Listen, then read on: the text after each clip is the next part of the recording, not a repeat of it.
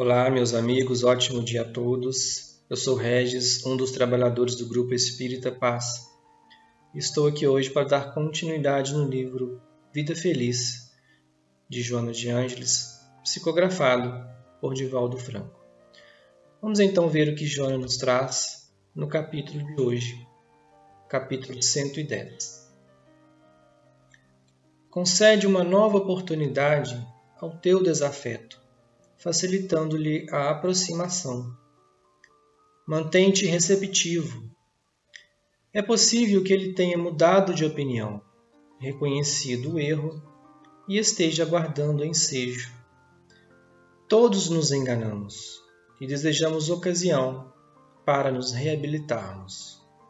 Se te encerras na mágoa e nada mais queres com ele, a tua é uma postura igual ou mais censurável que a dele.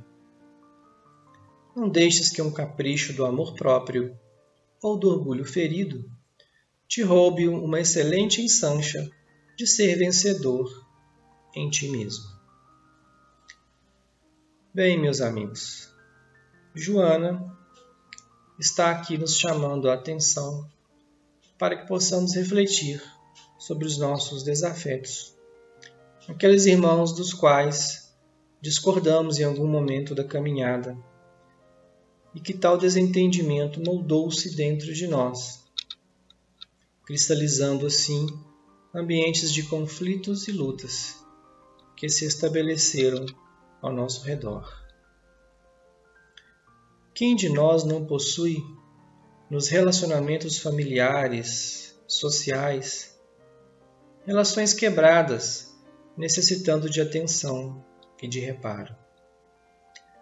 Todas essas relações são frutos das discordâncias, dos intempéries íntimos, que culminam na quebra desse elo saudável que sustentava essa ou aquela união.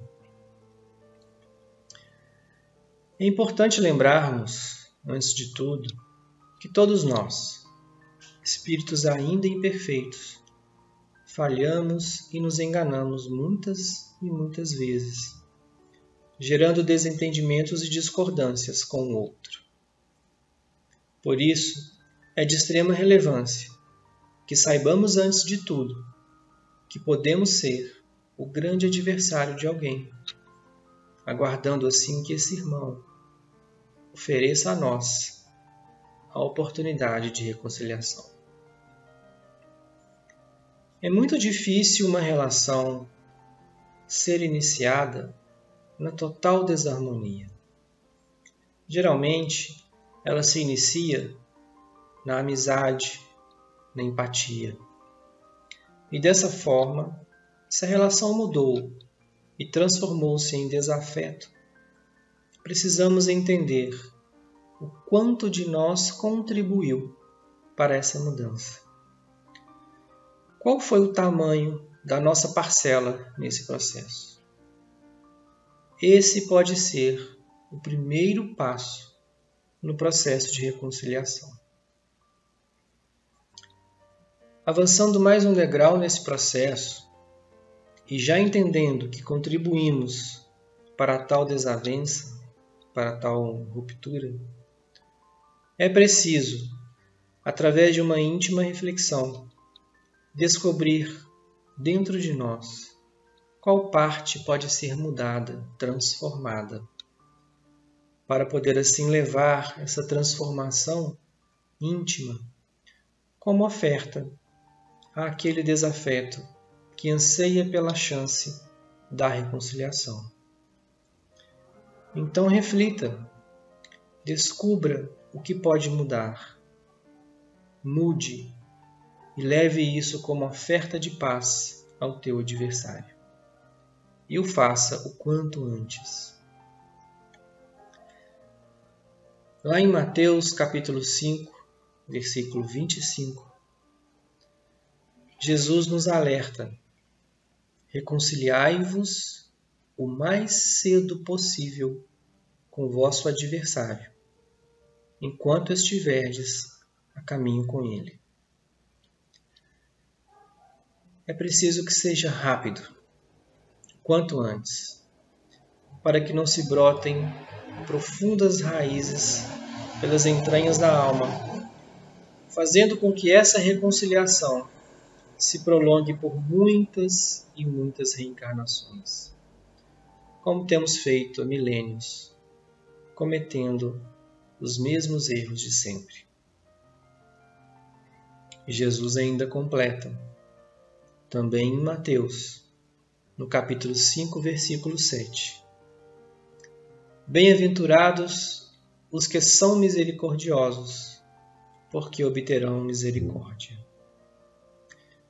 E no capítulo 6, versículo 14, ele continua dizendo: Se perdoardes aos homens as faltas que cometeram contra vós, também vosso Pai Celestial vos perdoará os pecados.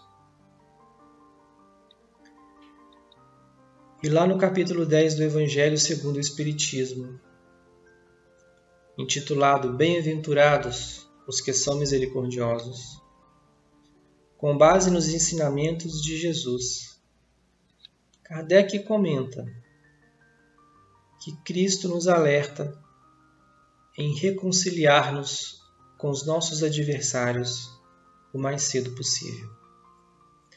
E que isso tem por objetivo não somente apaziguar as discórdias no curso atual da nossa existência, mas principalmente para que elas não se perpetuem nas existências futuras.